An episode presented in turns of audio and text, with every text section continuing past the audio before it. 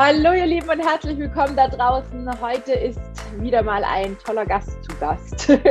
Die liebe Ruth Leitenmeier, die selber Rechtsanwältin im Bereich Lipidem, Sozialrecht und allem möglichen. Ne? Du stellst dich noch mal vor, ich sage da gar nicht viel dazu, genau. aber die liebe Ruth hat sich heute Zeit genommen, weil immer wieder Fragen auftauchen, zum Beispiel, wie ist es mit Lymphdrainage? Wie ist es mit Kompression? Welcher Arzt? Wann geht es aufs Budget? Was sind eigentlich die Rechte des Patienten? Was ist da eigentlich überhaupt ähm, im Moment Stand der Dinge und darauf gekommen, auf das Thema Recht und Gesetz, also Patientenrecht bei Lipidem, bin ich, weil am 23.05., also vor ein paar Tagen, wenn die Folge quasi jetzt veröffentlicht ist, ist vor ein paar Tagen der Tag der Grundgesetz, der Tag des Grundgesetzes gewesen. Und dann habe ich mir gedacht, Mensch, das ist jetzt mal wieder Zeit, die liebe Ruth zu kontaktieren, weil wer kennt sich besser, nicht besser aus? Nee, anders. Wer kennt sich besser aus als Ruth? Niemand wahrscheinlich. So, ne? Und ähm, so, so kam das jetzt zustande, dass wir mal wieder zusammen sitzen. Wir haben schon die ein oder andere Folge aufgenommen, ne? Mhm. Ähm, genau. Aber es hat sich ja in der Zwischenzeit wahrscheinlich einiges wieder getan. Es tut sich ja, ja immer noch ganz, ganz viel im Bereich Lipidem. Ne? Da kann man ja quasi so fast schon zuschauen, was sich da jeden Richtig. Tag tut. Und ähm, deswegen sitzen wir jetzt heute hier zusammen. Und ja, vielleicht magst du dich noch mal ganz kurz vorstellen, Ruth, für all diejenigen, die dich noch nicht kennen und die noch nichts von dir gehört haben. Einfach mal, wer bist du, was machst du und warum kannst du zu dem Thema am besten was sagen? Gerne, Tina. Gerne stelle ich mich vor. Also ich bin die Ruth Leitenmeier, ich bin Rechtsanwältin, ich bin Fachanwältin für Sozialrecht und habe daneben noch den Schwerpunkt Medizinrecht. Dazugekommen äh, zu diesem Bereich bin ich mehr oder minder deswegen, weil ich irgendwann mal entdeckt habe beziehungsweise diagnostiziert wurde, dass ich ein Lipidem habe. Ich habe mich dann zwangsläufig damit beschäftigt, war damals noch als Steuerrechtlerin hauptsächlich tätig in einem Unternehmen äh, im Mittelstand.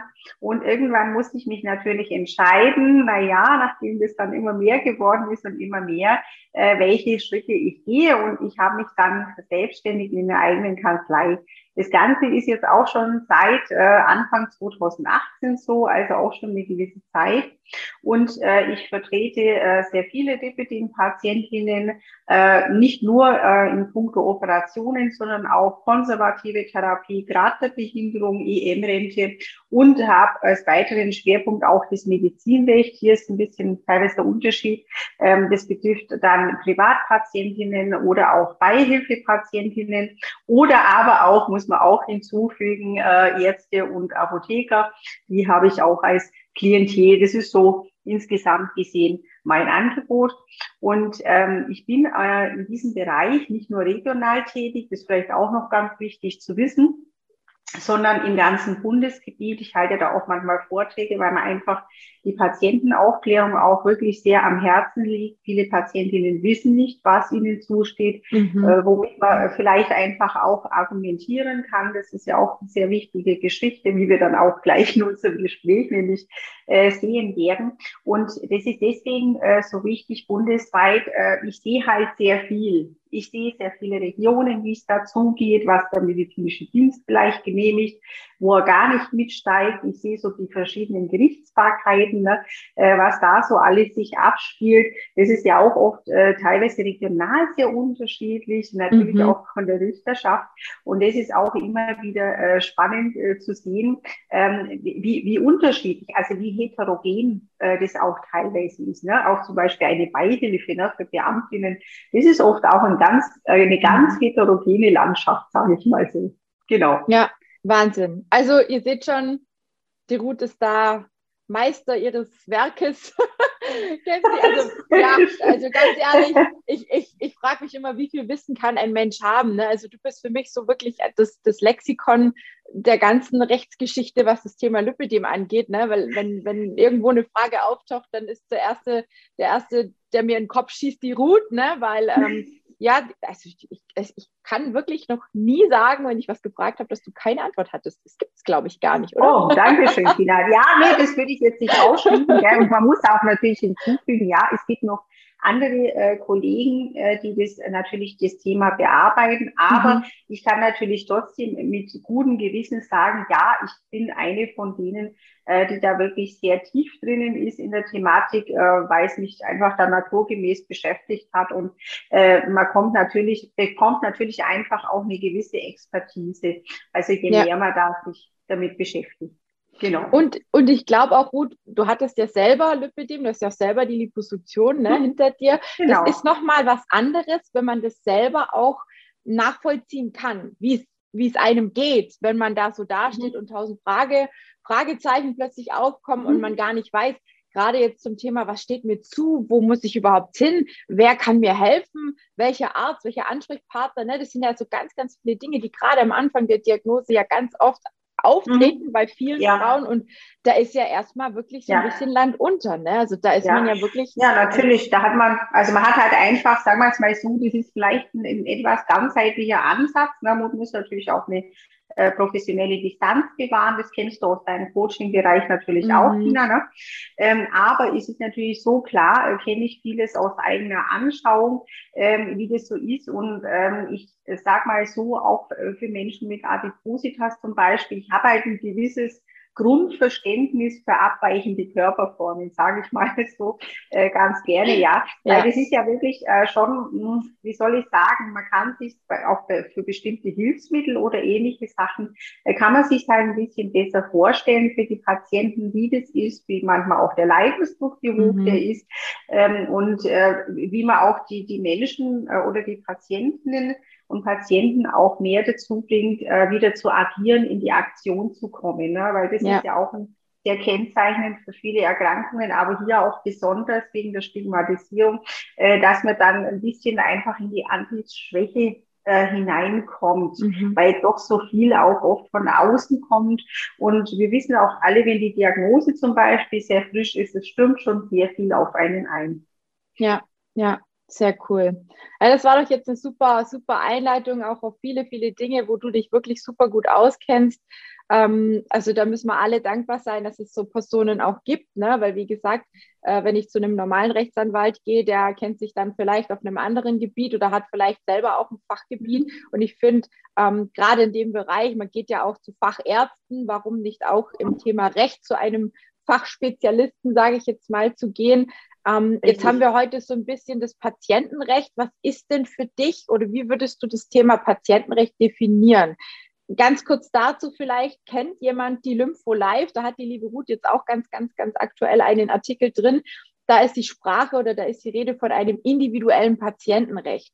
Ähm, wer den Artikel kennt, weiß vielleicht die Antwort jetzt schon, aber vielleicht magst du für die Zuhörer und Zuschauer da draußen, Zuschauer, Schauerinnen und Zuhörerinnen. Ne? Man muss ja immer, eigentlich haben wir ja fast nur ja. Frauen, die hier zuhören und zuschauen. Ja, ich beziehe mich jetzt mal auf das weibliche Klientel.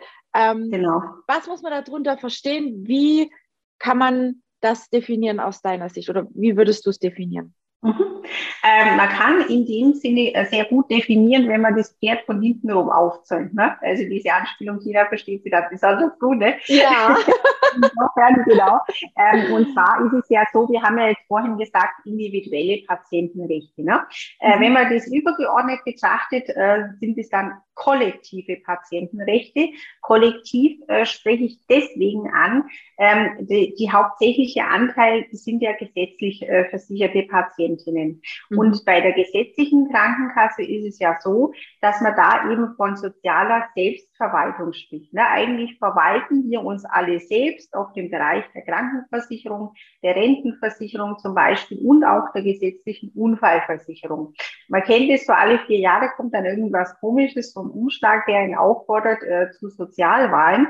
Und mhm. äh, wir finden da nicht so wirklich was damit anzufangen, aber es heißt einfach, dass aus der Bevölkerung Menschen gewählt werden, die eben diese Gremien besetzen, ne? weil die Krankenkasse hat ja auch äh, zum Beispiel einen Widerspruchsausschuss. Ne? Und da, das sind eben kollektive Rechte, so dass wir, also wir sind berechtigt, da uns selber zu verwalten. Ne? Also dass das eben aus der Mitte der Bevölkerung kommt und eine gewisse Legitimation ähm, hat.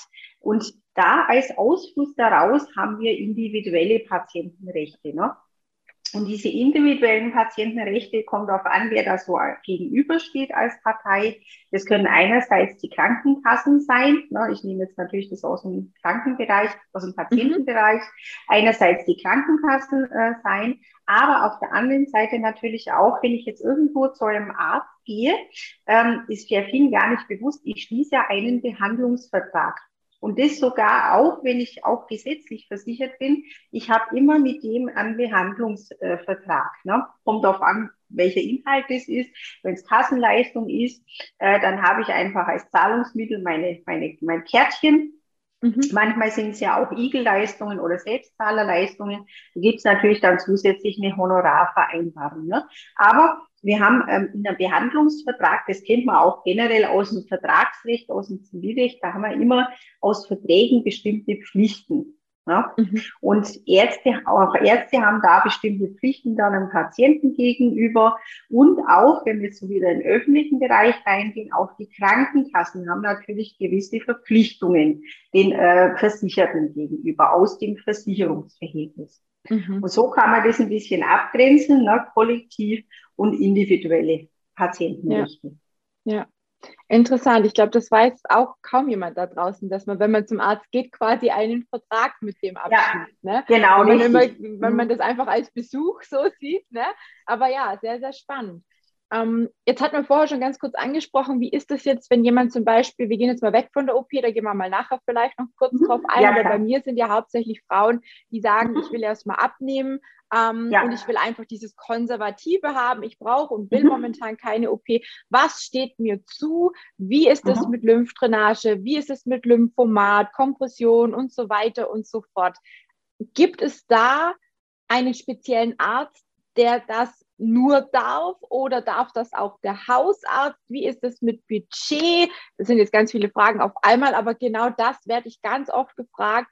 Und ganz, ganz oft ist hier wirklich ein ganz krasses Unwissen, auch teilweise bei den Ärzten verbreitet, die nach wie vor behaupten, das würde aufs Budget gehen, sie dürfen nichts verschreiben, weil sonst dürfen sie einem anderen Patienten beispielsweise, das war ein Beispiel jetzt vor kurzem erst mit einer Frau, mit der ich gesprochen habe, die behauptet hat, ihr Arzt hat ja keine Lymphdrainage mehr verschreiben können weil sonst mhm. kann er einem herzkranken Patienten keinen Herzmittel mehr verschreiben. Also da mhm. hat es mich beinahe vom ja. Stuhl gerissen, weil ich gedacht ja. habe, ja, um Himmels Willen, wie kann man jetzt mhm. jemand Betroffenem so ein schlechtes Gewissen machen? Mhm. Weil es stimmt ja. nicht, oder Ruth? Ja, also es ist ja so, äh, man muss auch vielleicht äh, hier differenzieren, da was haben wir dann, da haben wir die Kompressionsversorgung, wir haben die manuelle. Lymphdrainage und zum Beispiel die intermittierende Kompressionstherapie, ne? also den Lymphamaten oder ähnliche äh, Gerätschaften. Ne? Mhm. So, wir haben ja, ähm, jetzt gehen wir vielleicht mal gerade, weil wir bei dem Thema sind mit der Lymphdrainage, gehen wir vielleicht auf die manuelle Lymphdrainage ein. Mhm. Äh, noch vor ein paar Jahren war es natürlich so, dass Ärzte da immer äh, sehr große Probleme hatten,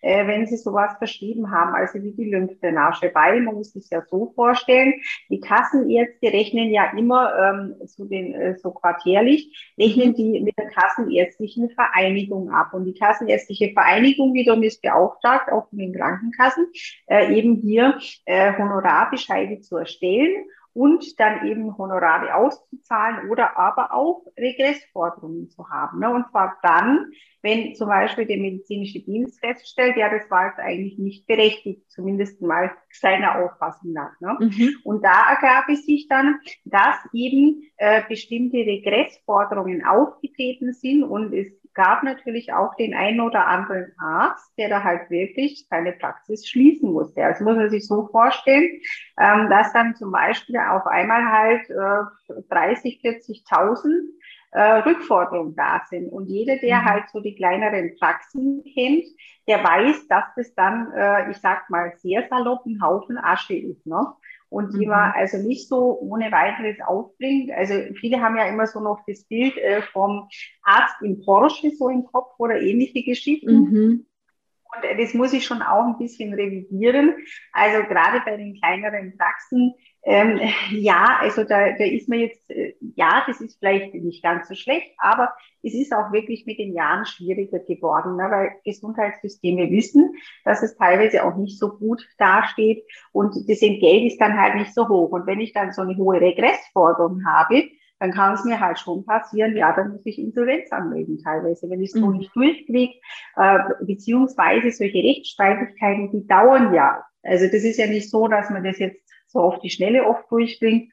Und äh, durch diese Dauer auch ähm, hat man dann immer das Thema, wie kann ich das zwischenfinanzieren? Und wenn dann die Bank sagt, naja, hör ich mal zu, also das Verfahren scheint mir aber nicht so aussichtsreich zu sein und du müsstest jetzt irgendwas zwischenfinanzieren, ähm, dann hast du eben die Wahl, ne? Dann mhm. vielleicht Insolvenz anmelden oder wie auch immer irgendwelche Lösungen finden. Und das ist halt dieses Schreckgespenst, das immer noch ähm, herumgeistert.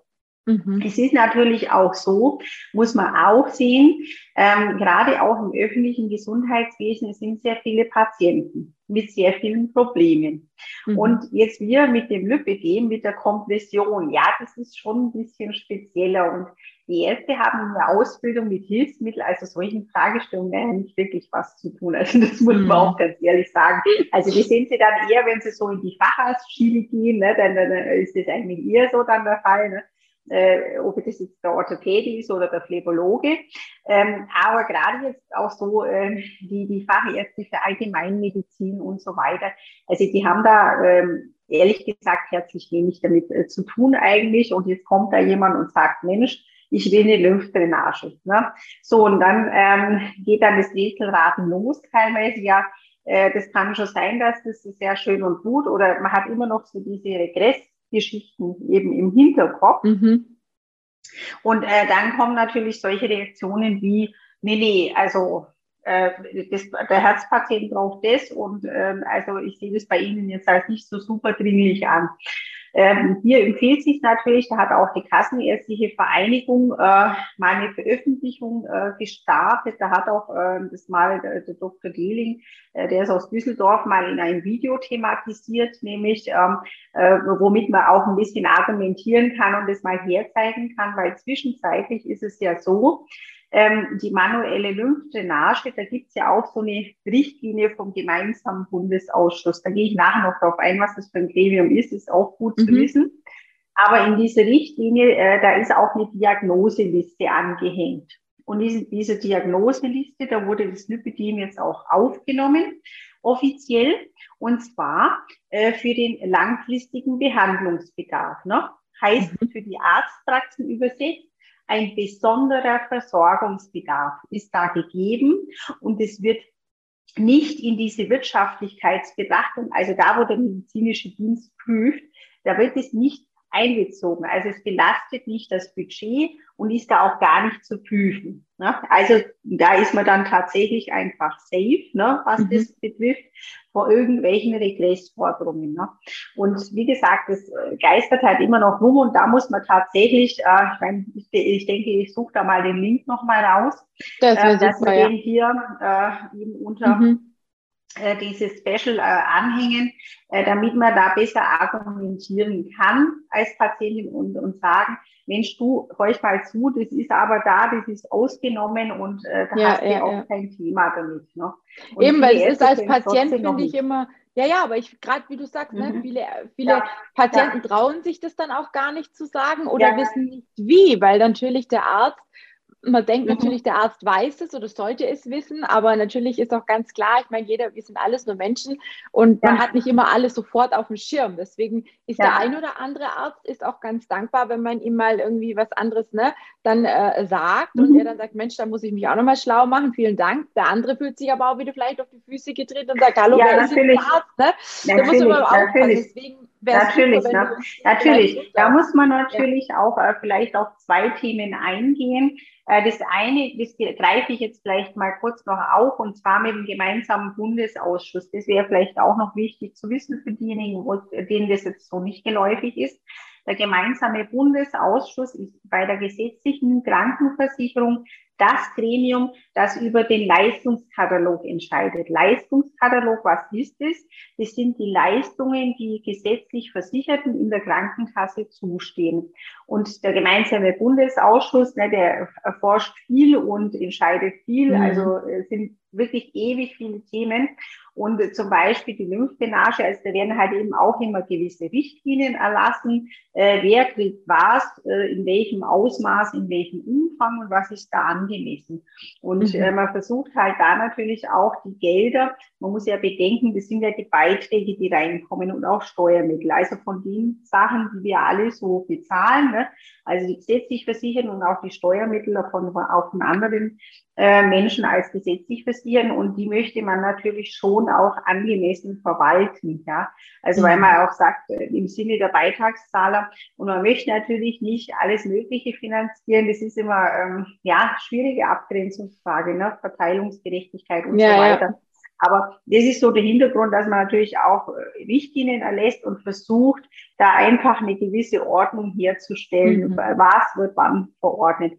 Und bei den Lipidem-Patientinnen hat man jetzt gesagt, gut befristet bis Ende 2025 erstmal ist es so, äh, dass die, äh, das Lipidem in den Stadien ähm, als gelistete Diagnose in diese Richtlinie aufgenommen wird und dass man da wie früher dieser Langfristbedarf, diese Dauergenehmigung hat, mhm. aber mit dem Automatismus. Man muss es nicht mehr beantragen und es fällt auch nicht in das Budget des verordneten Arztes.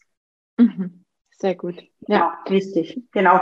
Und ja. das kommt auch das andere Thema, ähm, und zwar mit der Lymphdrainage. Ähm, da gibt es ja auch zwei Ansichten, also medizinischer Art. Ne? Das betrifft jetzt nicht die rechtliche Seite, sondern das ist ja eine rein medizinische Geschichte.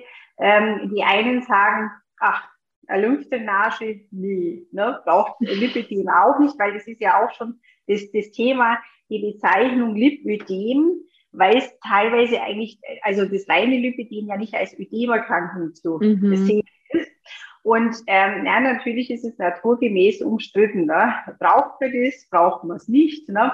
Gut, der GWA hat jetzt halt mal gesagt, okay, wir, wir setzen es einfach mal voraus, dass es prinzipiell gebraucht wird. Ne? Und darum ist es auch in der Diagnoseliste drin. Aber es tut sich tun sich viele auch schwer, das äh, zu beurteilen. Und man muss ja auch ehrlich sein, also viele Patientinnen, die einen sagen, nee, also ich, ich merke da gar nichts, ne, und, und, mhm. und überhaupt, und auch wie, oder was weiß ich. Die anderen sagen, äh, ich merke das total in der Wirkung, äh, das tut mir gut, und, und wenn ich es nicht hätte, wäre es furchtbar, ne. Also, mhm. das ist, äh, weil, wie gesagt, ich finde, das ist wirklich gar nicht so einfach zu Ja, ja, ja. Und ähm, es liegt halt natürlich in der freien ärztlichen Würdigung. Ne? Das ist auch so dieses eine Segment. Und das muss man natürlich auch kennen, ähm, weil es gibt natürlich Ärzte, die sagen, also ich halte halt davon nichts. Ne? Mhm. Ja. Wie ist es jetzt mit Kompression und diesem Lymphomat? Das ist ja, also Lymphomat ist ja mhm. quasi das, das Plus zur Lymphdrainage. Ja. Die Kompression ist ja aber was, was auf jeden Fall allen mhm. zustehen sollte, ja. weil ich, ich sehe es halt auch so, ne, wenn man zur Lymphdrainage springt und dann mhm. keine Kompression trägt, dann hat die natürlich auch nicht mhm. wirklich lange einen Effekt, ne, weil es Richtig, läuft halt wieder ja. rein. Also wenn ein Lymphsystem mit vorhanden ist, ist das mhm. dann eigentlich doof, wenn man es nicht ein, eingrenzt mit der Kompression. Wie Richtig. ist es da? Was steht mir zu? Wann habe ich Recht auf einen Lymphomaten? Ist es mhm. auch für alle gedacht oder brauche ich da auch bestimmte Indikationen, dass ich sagen kann, jawohl, jetzt äh, möchte ich gerne sowas von von äh, meinem Arzt verschrieben bekommen. Genau. Also Lymphomat ist natürlich auch so, ähm, von Sinn und Zweck soll das natürlich so geartet sein, das ersetzt ja nicht die manuelle Lymphdrainage. Ne? Genau. Und ähm, es sollten halt auch gewisse, wie soll ich sagen, gewisse grundmanuelle Lymphdrainage gegeben sein, bevor man jetzt sagt, mit dem Lymphomat, das kommt in Betracht. Das wird auch eigentlich so gesehen äh, für dieses Hilfsmittel auch kassenseitig. Ähm, und ähm, wie soll ich sagen, ähm, man sollte auch regelmäßig diese, diese Entstauungstherapie eigentlich auch machen. Ne? Also das, wie gesagt, vor allem die manuelle Lymphdrainage. Es ist natürlich auch so, in der Realität sagen natürlich auch viele, auch durchaus berechtigt, ja, erstens mal kriege ich nicht so viele Termine bei der Physio, weil, da sind wir ja auch in einem anderen Thema des Gesundheitswesens, das möchte ich jetzt nicht so ausweiten, ne? aber die Lymphdrainage ist leider nicht so besonders rentierlich ne? von, vom Geld her. Und die Physiopraxen ja. kämpfen auch finanziell. Ne? Das mhm. ist die eine Geschichte. Und die andere Sache ist natürlich die, ähm, mit dem äh, Lymphomaten, da es ja nicht ersetzen soll, ne, Viele sagen, ja, ich schaffe es nicht, dann zeitlich her, ich bin beim Arbeiten äh, mit den Arbeitszeiten, das, das haut so nicht hin und so weiter. Ähm, da wird aber regelmäßig üblicherweise ein Widerspruch abgebügelt. Ne? äh, nämlich einfach aus dem Grund, dass gesagt wird, na ja, ein bisschen mehr ausschöpfen solltest du die konservative Therapie. Ähm, ist aber einfach auch dieses problematische Bild der Patientin. Ne? Das, das muss man auch irgendwo sagen, das ist ein gewisses Selbstverständnis. Ähm, meiner Erfahrung nach ist es aber ganz gut, bei im Rahmen solcher Widerspruchsverfahren durchaus an die Hersteller heranzutreten und zwar deshalb, die können eines, das kann ich als Anwältin jetzt nicht, und zwar äh, teilweise kann man kostentechnisch mit der Krankenkasse natürlich ein bisschen anders argumentieren und handeln und äh, verhandeln, äh, wie jetzt rein auf dieser rechtlichen Ebene. Ne? Und da sind die Kassen dann auch oft mehr bereit, äh, da eben dann doch den Lymphamaten zu genehmigen. Also das mal mhm. so im ersten Schritt gar nicht schlecht ist zu machen. Wer das dann nicht durchkriegt, kann man immer noch äh, überlegen, wenn einige Voraussetzungen eigentlich zutreffen, äh, ob man dann zum Beispiel in ein Klageverfahren äh, reingeht. Ne? Das ist so mhm. äh, die eine Geschichte. Ne? Es ist natürlich äh, von Sinn und Zweck äh, dieses Hilfsmittels auch so zu sehen. Eigentlich wäre es natürlich schon so, gerade wenn man berufstätig ist, äh, dass man da auch eine gewisse Zusatzerleichterung hat, wäre eigentlich sachlogisch. Ich sehe es auch bedenklich, wenn immer gesagt wird, naja, muss halt deine Arbeitszeit dann irgendwie verringern oder so. Weil ja, ich ja. sage auch, wir sind ja Frauen, also entweder haben wir äh, eine Behinderung festgestellt oder mhm wenn es sich verschlechtern würde, sind wir von Behinderung bedroht. Und das steht ja auch im Sozialgesetzbuch 9. Jetzt ist ja im Rahmen der Inklusion ja auch immer zu leisten, dass man behinderte oder von Behinderung bedrohte Menschen integriert in die Gesellschaft. Die sollen ja eine Teilhabe haben. Ja? Und wenn es so nicht passiert, ja, wie gesagt, also ich habe da schon gewisse Bedenken, wenn man dann den Frauen dann ständig sagt, du musst ähm, deine, äh, deine Berufszeiten äh, runter äh, äh, verringern, äh, damit mhm. du zur Physio gehen kannst. Ne? Also ja, das ist schon ein bisschen widersinnig. Ne? Also, ja, ja vor allem es kann halt auch nicht jeder. Ne? Ich meine, es gibt ja auch einfach Menschen, die sind auf ihren Lohn angewiesen. Ja, ja ähm, natürlich. Ähm, Gesundheit hin oder her. Also bei mir ja. war das auch eine lange Zeit so. Ich habe dann äh, auch immer so ein bisschen jonglieren müssen, äh, wie ich es unterkriege, ne? Mhm. weil äh, ja, also es ist, es ist echt, ich kann das total verstehen. Es ist ja, auch ja. Stress ja, natürlich. Nee, erstens mal das und zweitens, ich nehme mich mal an, ich, ich lebe irgendwo oben in, in, in Mecklenburg-Vorpommern, Flächenstark, ne? und äh, das, da steht auch nicht eine Physio an, an der äh, Praxis an der anderen dran. Ne? Mhm. Und ich muss auch weite Wege zurücklegen. Ja, jetzt arbeite ich im Ort A, mhm. habe da relativ lange Arbeitszeiten. Ich fange aber auch nicht furchtbar spät an und habe einen gewissen Fahrtweg zurückzulegen. Und mhm. jetzt liegt aber die Physiopraxis B, die endlich da mal wieder Termine frei hätte und auch wirklich Lymphdrainage macht ne, das kommt ja noch hinzu, die liegt mhm. aber in der entgegengesetzten Richtung. So, und die Kasse sagt dann, liebe Patientin, ja, musst halt deine Berufszeiten verringern. Ne? Ich mhm. habe jetzt aber daheim, helfe ich mit, das Haus abzubezahlen und ähnliche Geschichten. Naja, also da muss ich sagen, okay, äh, ja. Inklusion äh, gehört da schon, äh, sieht ein bisschen anders aus. Heißt, der Lymphomat würde durchaus bei der einen oder anderen auch Sinn ergeben und ist ja. da auch gerechtfertigt. Aber es ist ja. nicht so, dass jeder sofort einen kriegen würde, sondern es ist so eine gewisse Vorlaufgeschichte, wie du gerade, also mhm. also wie ich es verstanden habe, mit Lymphdrainage ja. und Co. Ähm, muss ja, getan werden. Oder und es ist auch, man muss auch zum Beispiel sagen, also wenn jetzt da so die Kasse ins Spiel kommt, äh, es ist auch von Region zu Region also eine sehr heterogene Entscheidungslandschaft. Ne? Also die einen, die kriegen den Lymphamaten schon fast nachgeschmissen, ne? Und die anderen, das sage ich mal so salopp, ne?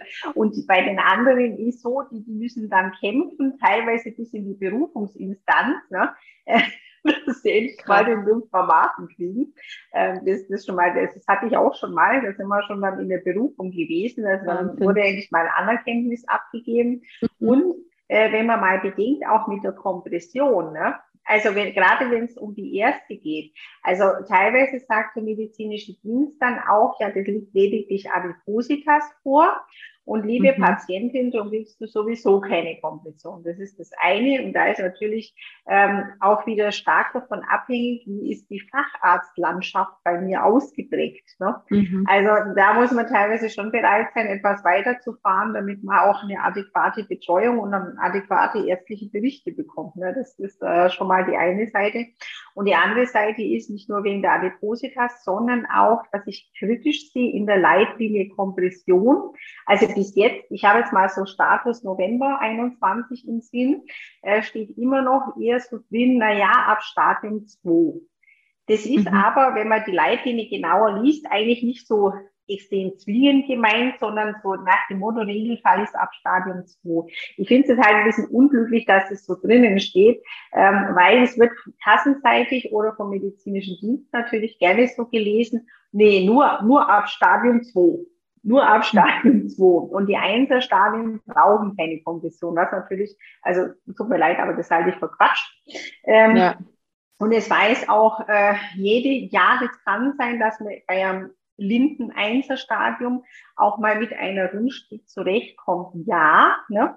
aber ähm, häufig ist es aber so, dass man einfach merkt, ah, das, das tut mir nicht so gut. Ne? Mhm. Und äh, weil die Flachstrecke einfach durch den höheren Druck ähm, eben der Erkrankung besser entgegenwirkt. Ne? Und ja. dann gibt's halt auch teilweise diese Streitereien, äh, dass der medizinische Dienst halt sagt, na ja, also da reicht einfach ein Rundstück, äh, liebe Patientin, und Flachstück brauchst du nicht. Ne? Also auch das äh, haben wir äh, dann teilweise, das ist auch ähm, teilweise bei der privaten Krankenversicherung wird das gerne gemacht. Ne? Mhm. Also, dass man da dann auch ähm, rumtut und sagt, nee, nee, Flachstück brauchst du eigentlich nicht. Ne? Also gibt's, äh, gibt's da, gibt's da irgendwie, ja, ja, und, und gibt es bei der mhm. Kompression jetzt speziell irgendwie eine, eine, eine Richtung, wo man sagen kann, das ist definitiv in Stein gemeißelt, so viele kriegt jeder im Jahr oder im halben. Jahr? Oder macht es wirklich also, jede Kasse unterschiedlich? Mhm. Also es ist so, ähm, es muss natürlich äh, von, von, von, von dem Haltbarkeitsdatum, wir haben sechs Monate Haltbarkeit. Ne? Mhm. So, äh, dann muss es eigentlich schon zwei Kompressionen geben. Das ergibt sich halt nicht direkt, aber so mittelbar, weil man sagt, naja gut, also Haltbarkeitszeit, das ist immer ein halbes Jahr. Also mindestens zwei soll es schon geben.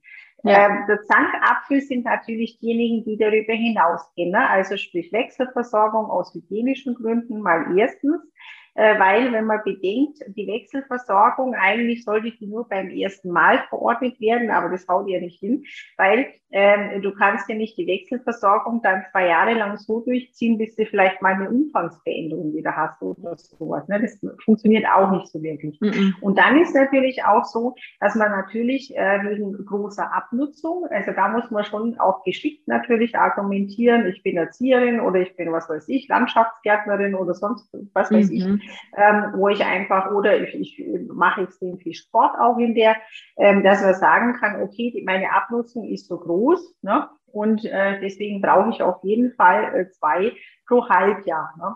Funktioniert aber auch nicht immer und ähm, ich finde es immer wieder erstaunlich, äh, wie das dann so gesehen wird, so nach dem Motto, wenn wir Sport treiben, sollen wir wirklich nach dem Duschen in die verspitzte Kompression wieder reinsteigen. Also das wird mir auch immer Rätsel aufgeben. Ne?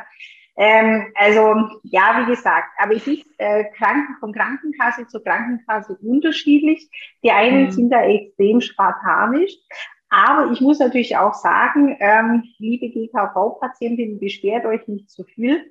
Es gibt leider auch privat versicherte Patientinnen, da ist der Vertrag nämlich nur eine Kompression pro Jahr vor und die mhm. anderen müssen sie selber bezahlen oder halt auch eine Wechselversorgung. Ne? Und jeder, ja. der weiß, was eine gute Kompression kostet, ähm, ja, der weiß, dass das jetzt äh, nicht so schön ist. Ne? Zum Beispiel, was weiß ich jetzt als äh, äh, Polizeibeamtin oder so, da verdient sie jetzt auch nicht äh, so extrem gut, dass der nicht sagt, hm, ouch, also das tut ja schon weh. Ne? Ja. Oder ja. im Referendariat, äh, Lehramt oder sonst sowas. Ne? Also da äh, geht es schon auch ähm, teilweise ähm, empfindliche Einschnitte, ne? äh, weil man das oft auch die, die Erkrankung ja nicht kannte, wo man zum Beispiel die private abgeschlossen hat ne? oder wo man in die Beihilfe eingetreten ist. Viele Sachen wusste man da vielleicht noch nicht. Ne? Und mhm. äh, ja, genau. Ja. Krass. Ja, also das ist auch immer wieder das Thema, was ich mir so stelle. Ne? Ich mache ja auch sehr viel Sport und also mhm. ich würde mit einer Kompression im halben Jahr auch nicht klarkommen. Ja. Ich frage mich immer wieder, ja. wer sowas festlegt, weil letzten Endes sind wir doch mal alle ehrlich. Ähm, man mhm. trägt ja auch nicht nur immer eine Unterhose und ein Pärchen Socken. Ne, wir haben ja auch wahrscheinlich mehrere Unterhosen und Unterwäsche ja. überhaupt. Ne?